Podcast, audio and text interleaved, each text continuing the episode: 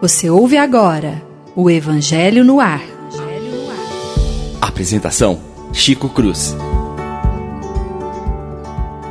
Muito bom dia, prezados e queridos amigos, rádio ouvintes da nossa rádio Idefran. Vamos levar até vocês mais um Evangelho no Ar.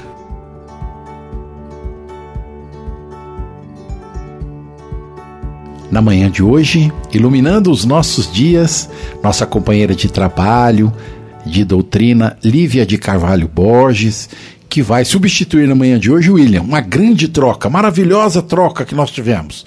Sai o William, entra a Lívia, que é uma alegria, uma vez mais, tê-la entre nós, Lívia. Seja bem-vinda. Muito obrigado, Chico. Bom dia, caros ouvintes. A alegria é minha nessa manhã de participar com vocês no programa. Muito bem. Leon, bom dia, como vai? Bom dia, Chico. Bom dia aos nossos ouvintes. Lívia, seja bem-vinda ao Evangelho no Ar. Que a gente possa ter uma manhã muito proveitosa aqui de estudos. Então, dando prosseguimento ao estudo da semana passada, nós vamos, na introdução do Evangelho, falar um pouquinho sobre o resumo da teoria de Sócrates e Platão, né? Da doutrina socrática e platônica que nós vimos na semana passada. Kardec, de maneira extremamente metódica e lógica, coloca item por item a doutrina socrática e platônica. A gente tem que sempre falar isso porque um pensou, o outro escreveu.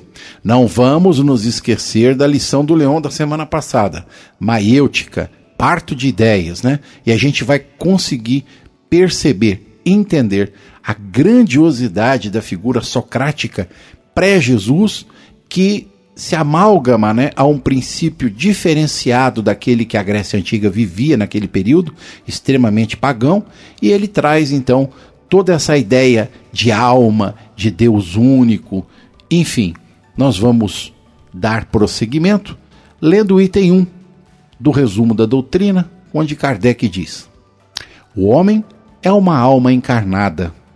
Antes de ser encarnada, ela existia unida aos tipos primordiais, às ideias do verdadeiro, do bem e do belo, separando-se delas, encarnando-se e recordando do seu passado, fica mais ou menos atormentada pelo desejo de voltar a ele.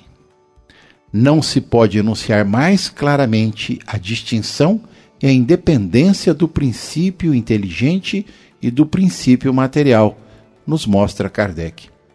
É, além disso, a doutrina da pré-existência da alma, da vaga intuição que conserva de um outro mundo ao qual ela aspira, de sua sobrevivência ao corpo, de sua saída do mundo espiritual para se encarnar e de sua reentrada neste mesmo mundo após a morte. É, por fim, o germe da doutrina dos anjos decaídos. Então, Leon, Vamos começar contigo. Comentários. Não, vamos lá. É importante esse momento dessas reflexões sobre a imortalidade da alma, eles estão relatados numa obra do Platão chamado Fédon, que são os 30 dias depois da sentença que Sócrates recebeu.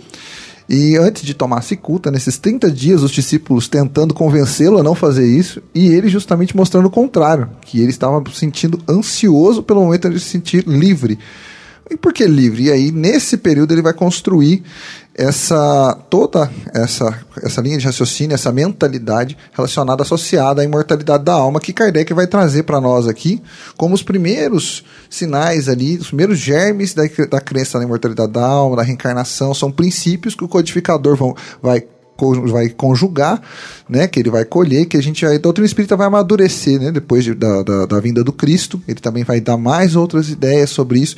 A gente vai ver que é justamente a partir desse nesse momento, nesses 30 dias que a imortalidade da alma, esse assunto que para nós hoje com a codificação é claro, ele tem o seu germe nesse primeiro momento ali, nessa primeira cita, nessas citações que, que Sócrates está fazendo aos discípulos. Lívia, minha querida, sua vez. E aí, o que, que você acha dessa, desse princípio da doutrina de Sócrates? É muito interessante porque nos permite pensar que, como Kardec coloca, uma grande verdade ela nunca chega subitamente, ela vai chegando paulatinamente, acompanhando o grau de evolução da humanidade, o, a possibilidade de entendimento do homem em cada época em que ele esteja vivendo. Então, a bondade divina é tão grande que ela não faz mudanças bruscas no raciocínio do indivíduo, mas ela permite que nós, no processo de crescimento intelectual, moral e espiritual, venhamos a adquirir maturidade para entender conceitos que depois lá na frente são mais claramente percebidos por nós. Por isso que já aparece esboçado na antiguidade, depois aparece mais claramente em Jesus, nós vamos ver explicitado em Allan Kardec séculos mais tarde. É interessante a gente perceber a criação do processo, né? Ele é oriundo da Grécia Antiga, 460 anos antes de Jesus. É, ele se esboça no pensamento socrático, depois ele cresce assim extraordinariamente na, na mão do Cristo, né, que, que codifica, que orienta, que mostra o caminho pela qual nós ele traz da sua doutrina e que nós deveríamos naturalmente seguir. E, como você disse, a questão de amadurecimento social, individual, as sociedades vão crescendo, os princípios, as leis vão mudando, e aí Kardec, em 1857, traz codificando no Livro dos Espíritos essa mensagem maravilhosa, né, que todos nós hoje já temos à nossa disposição. Parece que descortinou o véu, né? Caiu as coisas, né? É, é, não ficou muito preso, né? Porque é, nós sabemos que Jesus disse aos seus discípulos que ele ensinava por parábolas porque não poderia falar tudo para todos, porque o homem não estava amadurecido para isso. Já para os discípulos ele poderia fazer isso, né? Então eu acho que é extraordinário esse processo todo. O que, que, vocês acham? A ideia é que vai reafirmar na, na, codificação depois que a natureza não dá saltos. Que é exatamente o que é ratificar a fala da Lívia aqui, né? As coisas vão acontecer de acordo com a etapa, é com a condição da humanidade, com a condição daquele planeta para poder receber essas informações. Então, o próprio Kardec ratifica isso que a gente está vendo aqui. As coisas acontecem de acordo com o seu tempo, não é mesmo? Exatamente. Até para que o conhecimento se consolide e seja devidamente apreendido em todas as suas nuances é necessário um processo para que isso aconteça, né? É amadurecimento de todos nós, a questão evolutiva, é uma questão evolutiva, né? A gente evolui, a coisa vai aparecendo com mais facilitação nas nossas existências. Então vamos ver o item 2. A alma perturba-se e se perde quando se serve do corpo para considerar algum objeto. Pensamento socrático. Ela tem vertigens como se estivesse bêbada, porque se apega a coisas que são, por sua natureza, sujeitas a mudanças. Ao passo que, quando contempla sua própria essência, ela se transporta para o que é puro, eterno, imortal. E sendo de igual natureza, aí permanece ligada por todo o tempo que puder.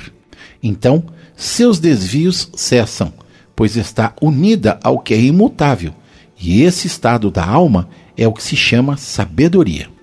Assim, o homem que considera as coisas de baixo, terra a terra, do ponto de vista material, ilude-se.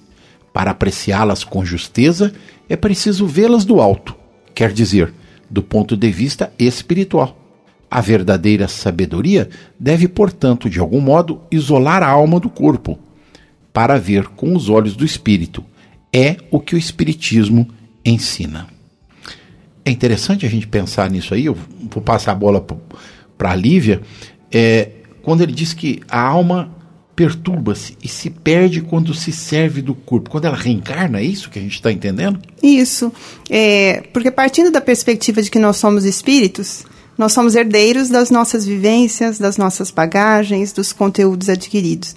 Mas o mergulho na matéria nos vai impor uma outra série de aprendizados. Então, parte desse conhecimento vai ficar resguardado na memória do espírito, para que nós venhamos a viver uma nova experiência existencial. Mas quando estamos na matéria, ter a perspectiva da imortalidade, apresentada por Sócrates, apresentada pela doutrina espírita, nos permite analisar as questões de um ponto de vista mais claro, porque nós compreendemos a vida na sua profundidade. A perspectiva material distorceria a nossa análise a respeito dos fatos. A essência é espiritual. Exato. Então a matéria acaba criando uma névoa, perturbando a nossa condição para enxergar as coisas. É isso. É, essencialmente o que a, que a Lívia está trazendo para a gente é uma lição que eu aprendi, aí eu vou aproveitar que a gente está aqui na Rádio Defran para falar, fazer um, uma homenagem. Eu aprendi com a Valdete, nossa evangelizadora. Ela chegava numa sala para as crianças ali de 10, 12 anos para os adolescentes ali, e perguntava assim: quem tem um. Peraí, peraí, pera deixa, deixa, eu entender. Você está falando da Valdetinha? Ela Mas mesmo que tá Você está ficando velho, hein, Leon? Tá, porque a Valdete é, é a nossa é. companheira de trabalho de muitos anos. Então você. Minha tá- evangelizadora. Tá... É, poxa, vida. Ela evangelizou muita gente. E numa confrade, com a sala cheia no Pestalozzi, ela chega para uns 60 meninos e fala assim: quem tem um espírito aqui? E a meninada toda para fazer uma com a Valdete levanta a mão. Aí ela fala assim: tá todo mundo errado, tem que voltar todo mundo para a sala de aula. Aí a gente assusta, regala um olho assim, vocês não têm espírito, vocês são um espírito.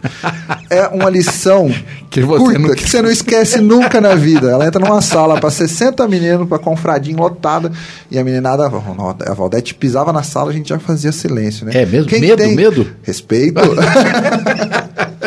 E aí, quem tem um espírito? Então, 60 milhões. Não, nós somos um espírito. Isso, isso explica muita coisa. E isso é interessante quando a gente vai falar, não só com os pagãos, com os nossos irmãos cristãos de outras doutrinas, porque a gente vê que a nossa essência é espiritual. E isso ajuda a compreender. A gente vai, eu fui assistir um, uma, uma palestra do Divaldo, uma fala do Divaldo, também para jovens.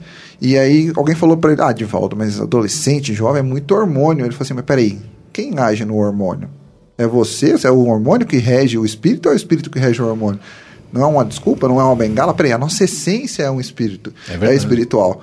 Né? Na semana passada e nos nossos, nas nossas linhas de raciocínio, a gente vai ver que o Sócrates que vai explicar isso. A natureza, a realidade, a essência só se explica, a ciência só se explica partindo do pressuposto da existência da alma. Então isso é fundamental que ela exista né? Fundamental que ela, a partir da para que a ciência faça sentido é fundamental crer na pré-existência da alma, na imortalidade da alma. Diz que a gente vive uma vez só, né? A vida é da alma, as existências é que são múltiplas, a vida é uma só. Exatamente. E essa perspectiva de espiritualidade e imortalidade tem um impacto no nosso cotidiano, na nossa forma de encarar os desafios existenciais, de fazer escolhas, de enfrentar o, no, nosso dia a dia, de priorizar as questões que fazem parte do nosso é, comum sem a perspectiva de espiritualidade, talvez nós é, víssemos com mais dificuldade certas ocorrências do caminho ou não valorizássemos as coisas essenciais.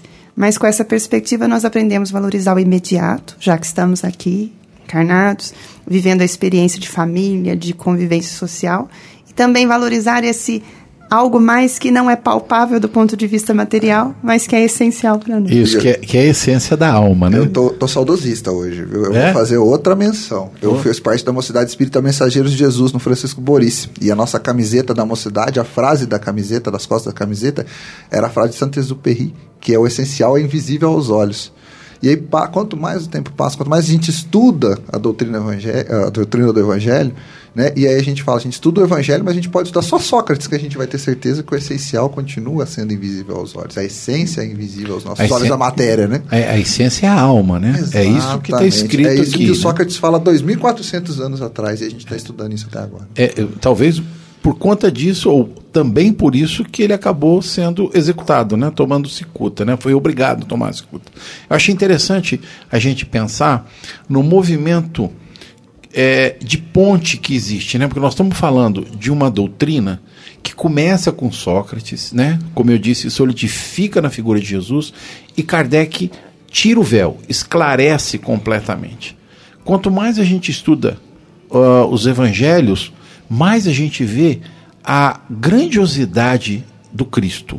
Né? A gente se fica perdido, às vezes magnificado de ver a, a compreensão, a, a, pontuação que ele dá para as essências da vida, é, as inúmeras parábolas que ele deixa qualificado o processo da alma nessa, nessa nossa é, é, processo evolutivo. Né? Então, é, é muito bonito a gente perceber isso, o quanto que o Cristo está próximo de nós. Às vezes nós estamos distante dele, mas ele está muito próximo de nós, é, quase sempre. Quando é, é, Kardec afirma né, que a verdadeira sabedoria deve, portanto, de algum modo, isolar a alma do corpo, ele nos dá uma diretriz clássica, entendo eu. Nós precisamos estar mais atento às coisas que nos levam à alma, a aceitar a ponte da morte, né? Como algo que vai ser só uma passagem, porque a vida continua, não muda. Mas o essencial aqui na matéria é, como disse a Lívia, a gente viver as condições da vida, família, trabalho, profissão, mas também nos dedicarmos muito ao exercício do amor ao próximo, conforme nos ensinou Jesus. Eu acho que isso solidifica, né? É, na fala do Cristo e que a doutrina espírita nos deixa assim muito explicitado né, quando a gente começa a estudar as obras do Pentateuco e classifica isso como algo de extrema importância nas nossas existências, apesar de que a maioria de todos nós ainda inconscientemente faz um trabalho muito perto da matéria e muito distante da. Entendo eu assim. Não sei o que vocês pensam.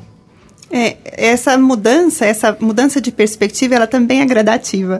Ela vai acontecendo dentro de um programa que é um processo, ele não é um salto. Ele tem que acontecer num, num grau de naturalidade para o indivíduo, para que o indivíduo entre nessa maturidade. Então, por isso que ainda é muito comum nós vermos essa análise de maior valorização do ter, da, do exterior, do que do ser. Mas com o tempo nós também vamos vendo uma inversão em outras posturas, um despertar para essas questões que são essenciais ao indivíduo, né? Ou a gente recebe convites, né? A gente tem a vida nos proporciona alguns convites. Os convites podem vir pelo amor ou pela dor. Exatamente. E aí, Grande lição. Exatamente. Nunca pode ser esquecida. Os convites para essa, essa imersão no, no, no espiritual, eles podem ser aceitos. Você pode aceitar o convite do amor, mas a maioria das vezes a gente aceita o convite da dor para emergir nesse assunto. Então a gente vai ver, e na sequência agora, eu vou passar para o Chico, a gente vai ver que se a gente pensar por essa perspectiva, quais convites? Nós estamos aceitando o convite da matéria ou o convite do espírito para atuar? E aí talvez a dor seja a ponte que nos leve para a questão espiritual. Então, no item 3 é, da doutrina de Sócrates, codificada aqui na, no Evangelho de Jesus, de Kardec, está escrito assim: enquanto tivermos um corpo e a alma se encontrar mergulhada nessa corrupção, nunca possuiremos o objeto de nossos desejos, a verdade. Com efeito, o corpo nos oferece mil obstáculos pela necessidade que temos de cuidar dele. Além disso, ele nos enche de desejos, de apetites, de temores, de mil quimeras e de mil tolices, de maneira que com ele é impossível ser sábio um instante. Mas, se não é possível conhecer nada puramente enquanto a alma está unida ao corpo, é preciso de duas coisas: uma, ou que nunca se conheça a verdade, ou que se conheça após a morte. Libertos da loucura do corpo, conversaremos então. É de esperar-se que os homens igualmente livres e conheceremos por nós mesmos a essência das coisas. É por isso que os verdadeiros filósofos exercitam-se em morrer e a morte não lhes parece de forma alguma temível. Esse textinho está escrito lá no seu inferno, na primeira parte, no capítulo 2, segunda parte do capítulo 1. E aí ele termina dizendo: está aí o princípio das faculdades da alma obscurecidas pelo intermédio dos órgãos corporais e da expansão dessas faculdades após a morte. Mas não se trata aqui senão de almas de elite, já depuradas. Não ocorre o mesmo com as almas impuras. Leon, que susto! Corre o risco então da gente não entender nada, não lembrar de nada? Porque nós não somos perfeitos. Será que nós nos enquadramos como almas impuras? Preocupante agora, né? Será que a gente pode se meu, meu coração vem na boca. essa, essa menção aqui, ela é bem impactante para a gente, né? O Kardec vai fazer um comentário cima da filosofia socrática que deixa, deixa muito. Ele faz um, um, um, chamamento aqui que imagina isso aquele período, 400 anos de Cristo, quando ele fala dos apetites, dos temores e dos cuidados com o corpo, tanto que isso nos desvia do caminho do espírito e que se a gente não se conectar com isso, é que a gente pode ser, a gente pode estar totalmente desconexo com isso. Por mais que a gente tenha o contato com a doutrina, com a espiritualidade agora, né, 2.400 anos depois a gente pensa que aquela época ele já tinha uma, uma restrição, uma limitação muito grande de imaginar o imaterial, a vida espiritual. A gente tem, passa por isso até hoje. Né? Ainda, ainda tem essas. A gente ainda perjura, a gente ainda, ainda se sente fraco na, diante da fé, a gente ainda tem uma, uma fé que uma- exatamente, uma fé mais ou menos, uma fé limitada. Vacilante. essa- Vacilante. Essa é a melhor palavra. Vacilante. Uma fé, uma fé vacilante. Muito interessante, porque Kardec, na análise dele, aponta ainda um outro caminho.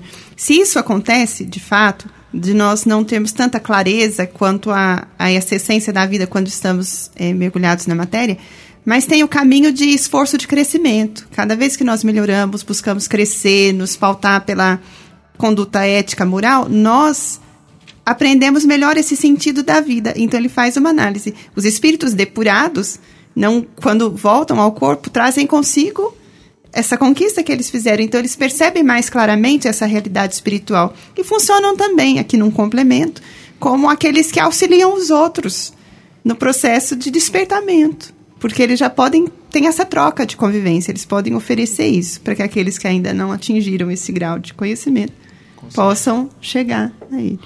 É interessante a gente pensar, e eu- enquanto vocês estavam falando, eu estava relendo aqui o texto. No, no início do texto, ele diz assim: quando a alma está no corpo, ela encontra-se mergulhada nesta corrupção. Ele é determinante na fala: o corpo é corruptível. O corpo é corruptível no sentido de não dar à alma as possibilidades que ela tem quando ela está fora do corpo. Quer dizer, ele afirma peremptoriamente que alma e corpo são duas coisas distintas, que a alma comanda o corpo, que o corpo é corruptível, até porque o corpo morre, a alma não.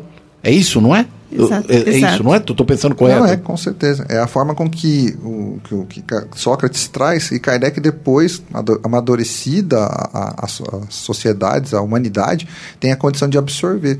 A gente vai ver que a menção que ele faz aqui realmente é a separação da alma e do corpo. E a doutrina espírita é a doutrina que vai conseguir explicar e vai justificar, até precisando aí de um, de um processo de novos simbolismos, de novos significados. A própria reencarnação, que é um neologismo naquele, aquela- esse novo termo que surge, ele que vai ser justificado, ele pode ser justificado nas palavras de Sócrates aqui, mas Kardec teve que criar vários novos significados, ressignificar muita coisa, né, que já estava exposta na doutrina socrática, que estava exposta, que Jesus trouxe, mas a humanidade só teve condições de abarcar, de receber esses novos termos, de receber reencarnação, de imortalidade, de separação de corpo, de perispírito, só mais de 2.300 anos depois, a partir da doutrina codificada. Exatamente. Muito interessante. Vocês estão comentando isso, eu estou me lembra- lembrando de Santo Agostinho.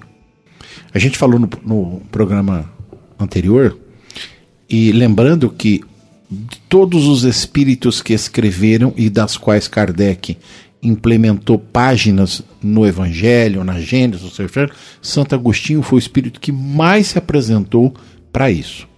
E a gente comentou na semana passada que Santo Agostinho, pai da Igreja Católica, das quais todos nós somos descendentes diretas em termos de religião, era platônico. Ele conhecia, entendia, ele leu os textos platônicos né, e traduziu isso dentro do conceito cristão para a época. Então, na própria, no próprio desenvolvimento da teoria cristã dentro da Igreja Católica está contido o princípio platônico, socrático, né? E, e vale a pena a gente entender e perceber isso quando a gente lê é, Santo Agostinho, né, os seus escritos.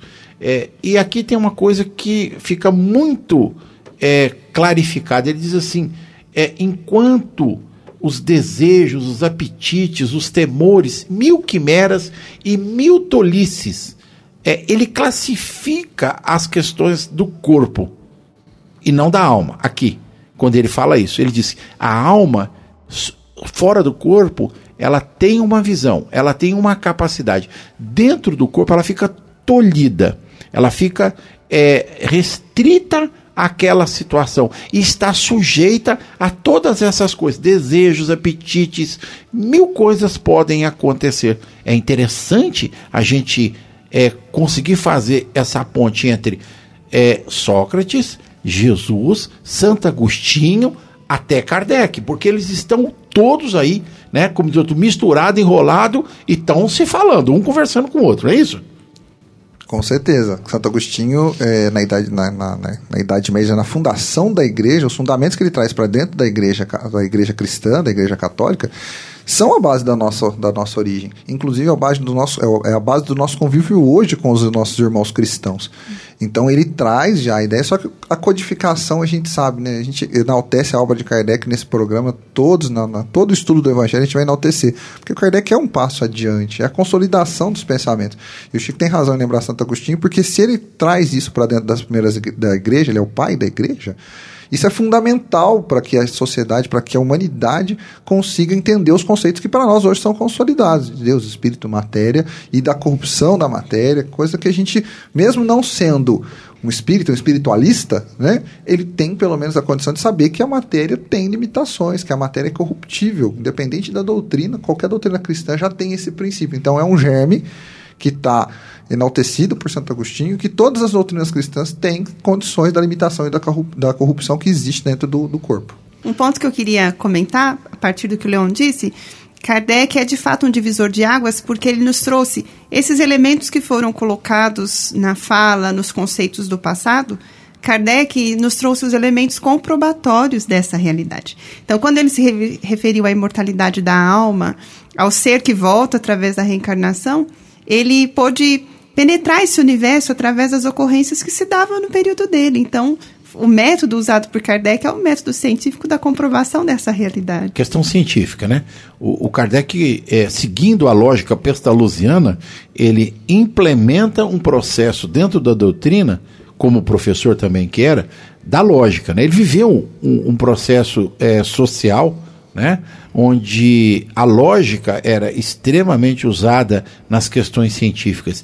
E ele fez comprovações que perduram até hoje. Basta a gente estudar um pouquinho, né? Quando alguém fala assim, ah, a doutrina espírita não prova nada, não só está lá na base doutrinária. Kardec comprova, e não é só Kardec, depois Bozano, Leon Denis, Flammarion, todos vêm é, naquele período, estabelecer conceitos é, que antes não eram científicos e, a partir de pesquisa, de estudo, eles comprovam os fatos que a doutrina nos trazem. É, não é discutível esses pontos, né? É, quem conviveu, quem convive com algumas personalidades da doutrina, Eurípides Barçanufo, Caibar Schutel, é, o próprio Bezerra, é, o Chico, vão perceber, vão entender, vão compreender como é clara as questões doutrinárias. É impossível que homens que tenham aquela condicionante moral sejam corruptíveis. Como disse a Lívia agora há pouco, né? Há um aprimoramento, mas há espíritos que se destacam. E eles são a, a comprovação viva do processo doutrinário.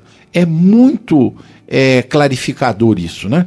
A cada dia que passa a gente vai tendo consciência. Ah, ninguém precisa me provar, ninguém aqui precisa ser São Tomé, né? Como diz a, a antiga parábola, né? A antiga historinha.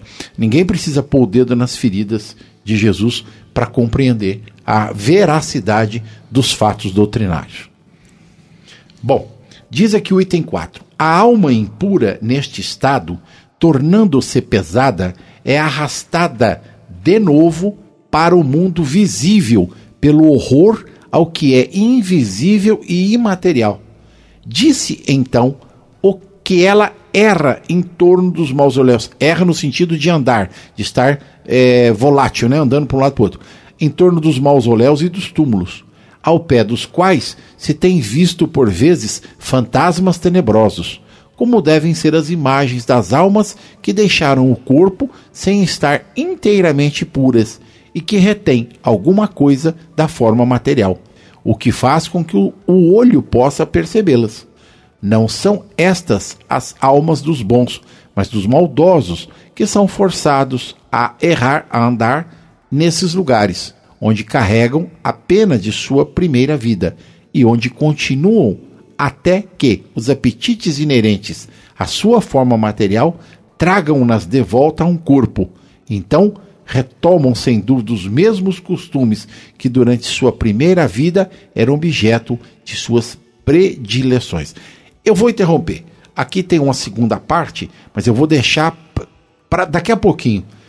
Vamos ouvir a Lívia a respeito disso. Lívia, traduz. Sempre que eu leio esse item, é, o meu pensamento vai direto àquele conceito que Jesus nos expõe.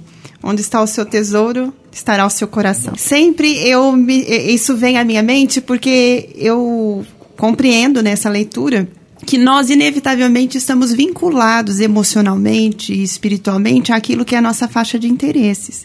Seja na condição de espírito desencarnado ou de espírito encarnado, nós temos um conjunto de interesses. Se os nossos interesses são voltados para o aprimoramento, para o bem, para o progresso, embora toda a imperfeição que nós ainda é, venhamos a enfrentar naturalmente na nossa vida, nós quando partimos para a vida maior, continuamos nessa busca. O contrário também é verdadeiro. Se o interesse não for nesse sentido, se houver uma negligência no processo de aprendizado, de aprimoramento, ou ainda naqueles casos mais que seriam assim, mais delicados de pessoas deliberadamente voltadas para o mal, espíritos voltados para o mal, a morte ela é uma passagem. Ela é a corrupção do corpo, ela é a desagregação do corpo, mas o espírito permanece integral. Então, nesse caso, nós vamos ver que o espírito vai manter a sua faixa de interesses até que ele delibere a fazer um progresso. Então, quando eu leio esse item, eu sempre penso no conceito que Jesus colocou: de onde está o seu tesouro, está o seu coração. Detalhe: estamos lendo Sócrates. Se esse texto tivesse na codificação, ele está. Então, ele está, na introdução, aqui, né? É, aqui não, no, depois você, no, no é. final desse, desse pedacinho aqui, ele vai falar que está no céu e inferno. Sim, sim. Então, lá no céu e inferno a gente consegue ler exatamente isso que a Lívia acabou de colocar e está lá. Mas o que interessa para nós nesse momento, Leão, que eu acho que vale a pena a gente pensar, é que ele deixa muito clarificado, Sócrates, hein? Deixa muito clarificado que a alma que deixa o corpo e durante o período corporal ele foi literalmente maldoso, ele foi mal, ele foi corruptível nos princípios que Sócrates fala da verdade, né? Porque a verdade está direcionada ao puro, à alma, conforme o conceito socrático. Esse espírito, esta alma que deixa o corpo está num estado errante, como ele coloca aqui, e busca os interesses, como a Lívia colocou, os, os interesses materiais. Não é isso? É, é exatamente isso. A gente pode ver, em alguns estudos, alguns colegas espíritas estudam, a gente tem nas, nas pirâmides, tanto nas pirâmides aqui na América, né, nas pirâmides na América, tanto nas pirâmides egípcias, alguns estudos mencionam que os espíritos estão ali. Corpos embalsamados. Cor, naqueles corpos que estão embalsamados, bem lembrado. E os espíritos estão ali rondando. Eles estão ali esperando justamente aquela. Eles ainda estão vinculados àquele corpo que está embalsamado ali. Deus tá naquela Olha que expectativa. A gente tem estudos científicos que mostram que a, a, a, condição magnética isso influencia até no campo magnético daquela região. Influencia para campo de voo. Tem ponto ali. Por que, que tem essa influência? Porque aqueles espíritos que estão ali estão arraigados naquilo ali. Para aquilo ali ainda é o patrimônio, ainda é o tesouro deles. É o que a Lívia falou. O tesouro deles são aquelas pirâmides, aqueles povos que já são milhares de anos passados e eles ainda estão arraigados. Olha como que a, a matéria pode prender um espírito. Força, força magnética. Força magnética. Eles têm força magnética, são campos magnéticos que podem que impactam nas questões espirituais, nas questões materiais. Radares são interferidos por questões magnéticas. Nós os visitantes desses ambientes, desses túmulos, eles sentem essa, esse impacto, esse magnetismo que envolve. Você nunca viveu uma experiência dessa, Leão? Eu vivi uma experiência dessa no Brasil, no Pelourinho, numa possibilidade de visitar uma igreja repleta de ouro, e a gente sabe que esse ouro, nas nossas igrejas construídas no período pós-descobrimento, a gente sabe da origem desse ouro. Esse ouro foi transportado dentro das pessoas, dentro do bom, com o sangue das pessoas, literalmente. Né? Então, a experiência que eu tive na Bahia foi justamente essa: entrar dentro de uma igreja e ali a gente sentia aquela vibração, aquela energia muito densa, porque a gente sabe que o ouro que estava nas paredes saiu do suor, saiu de dentro do corpo das pessoas, saiu de dentro da. saiu de espíritos que foram muito massacrados para poder dar, gerar aquela contemplação. E aquilo ali está arraigado. É interessante, você acabou de me lembrar uma passagem é, do nosso desencarnado irmão José Reinaldo do Carmo meu amigo, meu irmão de coração, é que esse ano agora fez um ano que desencarnou. Ele me contou que foi com a esposa, a Fátima, em Portugal. E ele estava super ah, empolgado em conhecer a igreja de Fátima. Ele andou, ele entrou, quando ele chegou na porta da igreja, tem uma escadaria, ele começou a subir os degraus da escada. Quando ele chegou na porta, ele falou para a esposa: Pode entrar, Sandra. Eu não vou entrar de jeito nenhum e não entrou. E ele, quando ele chegou aqui no Brasil, quando me falou, Chico, me explica o que é isso. Eu não consegui entrar pelas portas da igreja. Eu cheguei até ali na porta, dali para frente eu não entrei. Então, toda essa influência magnética que é causada pelos outros, ou, no meu ponto de vista, no caso dele, por ele mesmo, porque possivelmente ele guarda tenebrosas recordações do passado que estão aí né, é, inseridas na sua alma e ele não conseguiu entrar porta dentro da igreja. Eu acho que a gente olhando o, o script, né, e, e, na sequência aqui, que eu disse que eu fiz aqui na pausa, tem um pedacinho que eu vou ler para vocês ajudarem a complementar aqui. Aqui está escrito assim: olha, não somente o princípio da reencarnação está aqui claramente expresso, mas também o estado das almas que estão ainda sob o império da matéria é descrito tal como o Espiritismo o mostra nas evocações. Né? Quando a gente estuda a Gênesis, o céu e o inferno, a gente vê lá que Kardec, por muitas vezes, evocou espíritos para que eles pudessem emitir a sua opinião a respeito da situação em que se encontravam.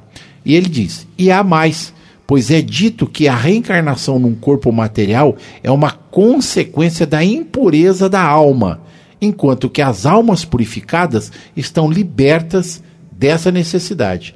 O Espiritismo não diz outra coisa, somente acrescenta que a alma que tomou boas resoluções na erraticidade e que tem conhecimentos adquiridos traz menos defeitos ao renascer, mais virtudes e mais ideias intuitivas, as quais não tinha em sua existência precedente. Assim como cada existência marca para ela um progresso intelectual e moral. Está no seu inferno, segunda parte, e são exemplos que lá constam. E aí, quem de vocês dois vão comentar agora? Vai, Lívia. Muito interessante, porque Allan Kardec concorda com a explicação dada por Sócrates de que o espírito se mantém vinculado às suas faixas de interesse, mas ele acrescenta essa ideia, ela, a, o espiritismo está de acordo com ela e acrescenta um outro ponto. O espiritismo não diz que é, essas almas ficarão indefinidamente assim. Ele diz é que não é um fatalismo. É, é mesmo, é mesmo. É Elas é mesmo, estão nesse mesmo. ponto momentaneamente, mas tão logo se decidam a essa abertura de mudança, de aprendizado, de novas vivências, a faixa de interesses muda, se desloca para outras realidades de maior amplitude espiritual. Então o espírito se liberta daquilo que o prendia para se vincular a experiências agora libertadoras, né? Então isso é muito interessante e nesse princípio da reencarnação mostra a justiça divina.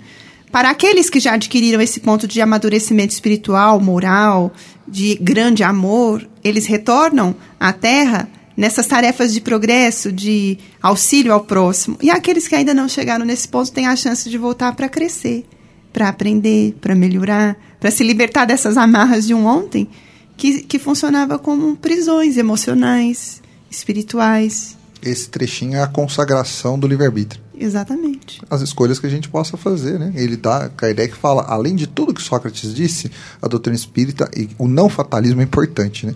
Senão estaríamos fadados a ser ruins, ser bons, e o Kardec vai dizer, a doutrina dos espíritos vai acrescentar. Ninguém está fadado a determinada situação, a determinado estágio ele está fadado a utilizar o livre-arbítrio dele. Ele tem essa condição e aí há uma conjugação de fatores. Seres espirituais, já com desenvolvimento, com conhecimento, podem trazer e trabalhar e colaborar com, os, com, os, com aqueles que ainda estão em estágio evolutivo.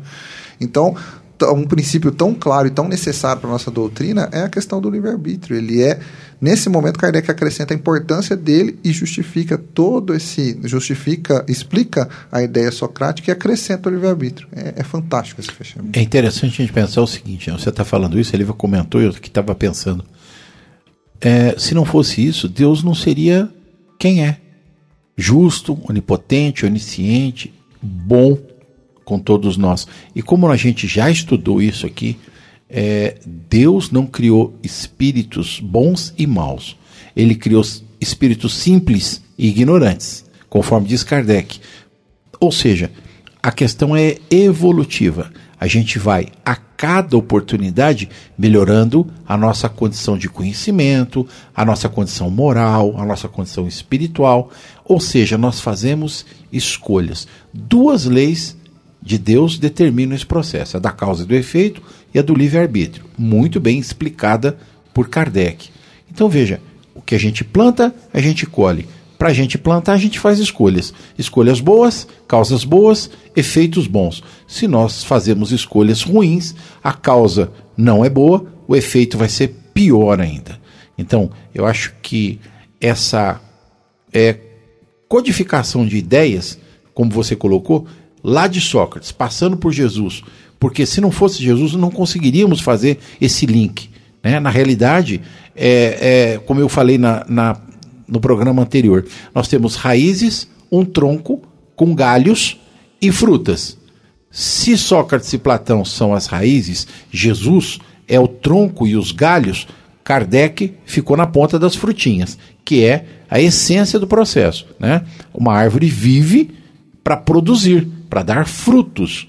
Então, raízes bem formadas, um tronco esplendorosamente forte e produtivo, naturalmente tem que dar frutos saborosos. É mais ou menos aí que a gente está, não é isso? Muito interessante.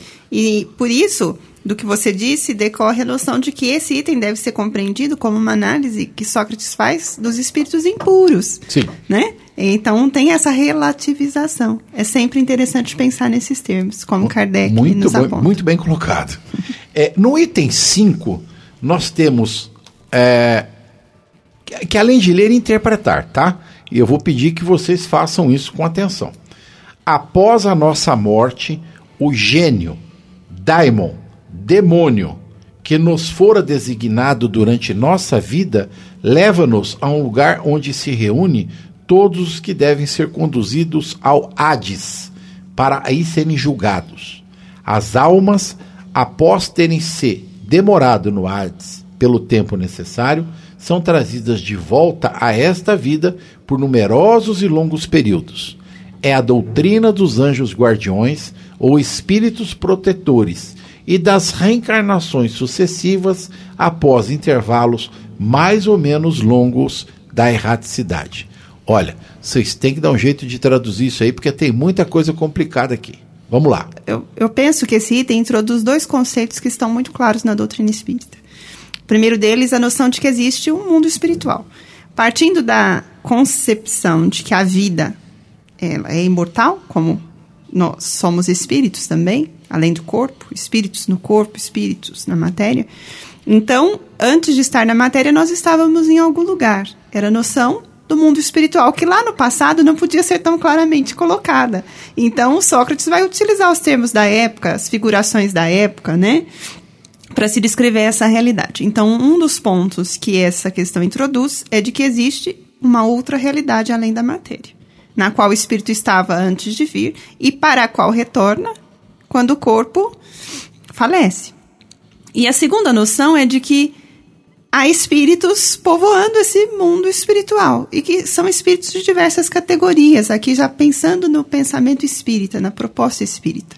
Tanto espíritos de condição mediana, espíritos pouco evoluídos, espíritos já benevolentes, sábios e os espíritos puros. É, e nesse meio tem aqueles espíritos que são os que nos tutelam na jornada, os anjos guardiães, os protetores da nossa existência. Então é evidente que quando nós retornamos ao mundo espiritual, nós continuamos sob o amparo desses amores que vão nos auxiliar até que nós possamos de novo retomar a experiência material. Como é, como é fantástico que a interpretação de tudo isso que é consolador, que é confortador, a existência de espíritos protetores, algo que nos conforta, que nos consola na existência material tão limitada pela matéria, ele foi com a interpretação da, da, da fala, né, os daimons, aqui os demônios, verteu para uma condição de temeridade. Vamos temer esses espíritos, vamos temer esses demônios. E isso é uma condição, isso só acontece porque existiam interesses de você criar povos subjugados. Não, politicamente, politicamente, politicamente falando. Né? Então, nas doutrinas que vão se seguir, a interpretação conduz a pensar que eles estão vigiando, que eles estão prejudicando, ou que você está, você está limitado a eles, você está dependente deles. E, na verdade, não. Eles estão ali como seres protetores. A interpretação, a criação de um demônio, usar essa interpretação, esse, essa interpretação do, do, do texto, prejudica muito a doutrina do que a Lívia falou. Nós estamos falando de uma doutrina consoladora e não de uma doutrina perseguidora, não fadados a, a ser perseguidos por eles. Peraí, deixa eu fazer aqui um adendo que é para esclarecer os nossos rádio ouvintes. Quando Sócrates usa o termo gênio, traduzido do é, grego, que era daimon, e que para o latim virou demônio, ele está falando de alguém bom. Esse gênio é um que ele chama de gênio, é um espírito protetor. É isso, né, Lívia, que você interpretou Sim. dessa maneira. Que é o gênio que Sócrates se referia, o daimon, que na língua grega significa gênio, alma, é espírito protetor. No latim virou demônio. No latim virou demônio, exatamente. Tá. Aí ele diz assim: o Hades, para quem não sabe, para quem não conhece, historicamente o Hades é como o grego chamava o inferno, chamava aquele lugar ruim, aquele lugar onde, como diz Sócrates, como traduz Platão, os espíritos impuros, quando perdem o corpo, serão levados, ou seja, eles vão passar um período na erraticidade. Kardec chama este local de umbral, não é isso? Exato. Exatamente. Uhum. Exatamente, não é isso? Exatamente. Então, chama de umbral. Então, o que ele está querendo dizer, com base no que a Lívia colocou, que antes e depois da vida física, nós estamos no Hades, na erraticidade, no umbral ou um lugar parecido, quando nós somos espíritos impuros e nós voltamos. O nosso espírito protetor, o nosso gênio protetor, é que nos tutela nesse processo. É isso que o Sócrates colocou. O Kardec vem esmiuçar, vem explicar isso detalhadamente. Particularmente acho muito legal porque pós-obra kardeciana nós temos as obras de Chico Xavier. E lá no nosso lar do André Luiz, ele detalha com explicitude como é que é viver no tal do Hades, viver no tal do umbral. Sempre lembrando que durante todo o período em que André Luiz esteve no umbral, ele tinha um protetor ao lado dele, Clarence, não é isso? Se não me falha a memória. Porque a mãe de André Luiz orava e pedia todos os dias, já desencarnada, para que o amigo dela, que era o Clarence, tutelasse o filho naquele lugar até que ele acordasse, até que ele enxergasse a verdade. Você está me dizendo que a mãe de André Luiz mandava um demônio isso. a gente traduzir é, para cuidar do filho dela. Isso, é o demônio clareza, né? O homem. Se a gente entender pelo latim, é demônio. É. Se a gente entender pelo grego, é um gênio. É. Entendeu? Olha. Um espírito é, protetor. É muito interessante essa questão conceitual. Porque se nós olharmos a palavra com os olhos do presente, ela está muito vinculada à personificação do mal, a palavra demônio. Uhum. Mas olhando com os olhos daquele tempo em que era dito, nós vamos ver que, como Kardec no item abaixo vai ter ocasião de explicar, essa palavra ela tinha um sentido bem mais profundo e amplo e significava espíritos, gênios protetores. Então, não, ela não era associada à personificação do mal. Por isso fica mais fácil entender a conceituação do Sócrates. E quando eu leio essa conceituação do Sócrates explicada muito bem aqui pelos colegas, e vejo depois Kardec fazendo essa depuração da análise, nós conseguimos captar com muita grandeza esse sentido de amor e de justiça divina. Mesmo aqueles que estão enganados, que estão equivocados ou temporariamente em conturbação, ainda contam com esses amores que vão fazer um esforço imenso de ajudá-los a sair dessa posição para poderem desfrutar de posições mais satisfatórias, melhores perante a vida. Então a sabedoria divina é muito grande e muito bela, nos permitindo compreender. Perfeitamente. Nós vamos encerrar o programa nesta manhã, agradecendo a pessoa de Lívia, companheirona, amigona, que está conosco. E olha, tudo me faz crer, alguém está me dizendo que nós não conseguiremos nos livrar dela. Ela não conseguirá se livrar de nós. Eu acho que ela vai voltar. Lívia, muito obrigado, que Jesus te abençoe, uma boa semana para você. Obrigado pela sua contribuição. E olha, fica aqui o convite antecipado. Volte para nós, tá? Muito obrigada. Eu que agradeço ao Leon, ao Chico, aos ouvintes que nos deram a alegria de nos acompanhar nessa manhã. Essas reflexões são muito válidas para nós e acreditamos que também serão para aqueles que estão tentando penetrar o sentido profundo dessa doutrina esclarecedora e iluminadora que é a doutrina espírita. Eu também desejo ter possibilidade de voltar, porque é sempre bom estar entre amigos e se sentir em casa. Muito obrigada pela acolhida. Leon, uma boa semana para você. Muito obrigado pela participação mais uma vez é, junto conosco. Chico, eu vou fazer coro, né? Fazendo com, com você, com o relator Eu quero convidar a Lívia para estar tá com a gente sempre aqui no Evangelho no Ar e agradecer aos nossos ouvintes por essa oportunidade de a gente conseguir aprofundar em assuntos tão importantes e que com certeza vão abrir para reflexões, vão nos clarificar os ensinamentos do Evangelho. Esperamos que seja de uma forma muito leve, que todos tenham tenham, sintam o mesmo prazer que nós sentimos ao fazer aqui essa, esse comentário, que eles possam receber essa nossa energia. Obrigado a todos, uma boa semana aos nossos ouvintes, uma boa semana a todos. Chico, um abraço. Obrigado, Leon. Quero deixar aqui o nosso abraço para o William Guagnelli Dias, que hoje não está conosco, mas com certeza vai ouvir o programa. E ao querido João, que está ali na mesa de som, né? Mais uma vez, o nosso muito obrigado. Um abraço, uma boa semana a todos os ouvintes.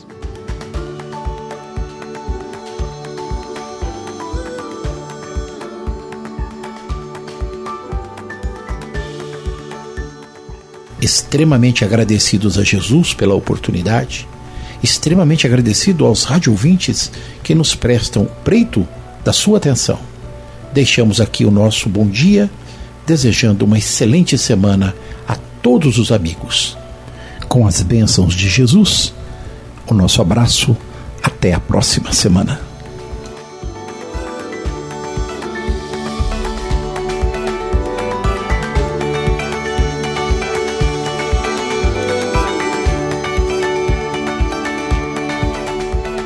Rádio Idefran apresentou o Evangelho no Ar. O Evangelho no Ar.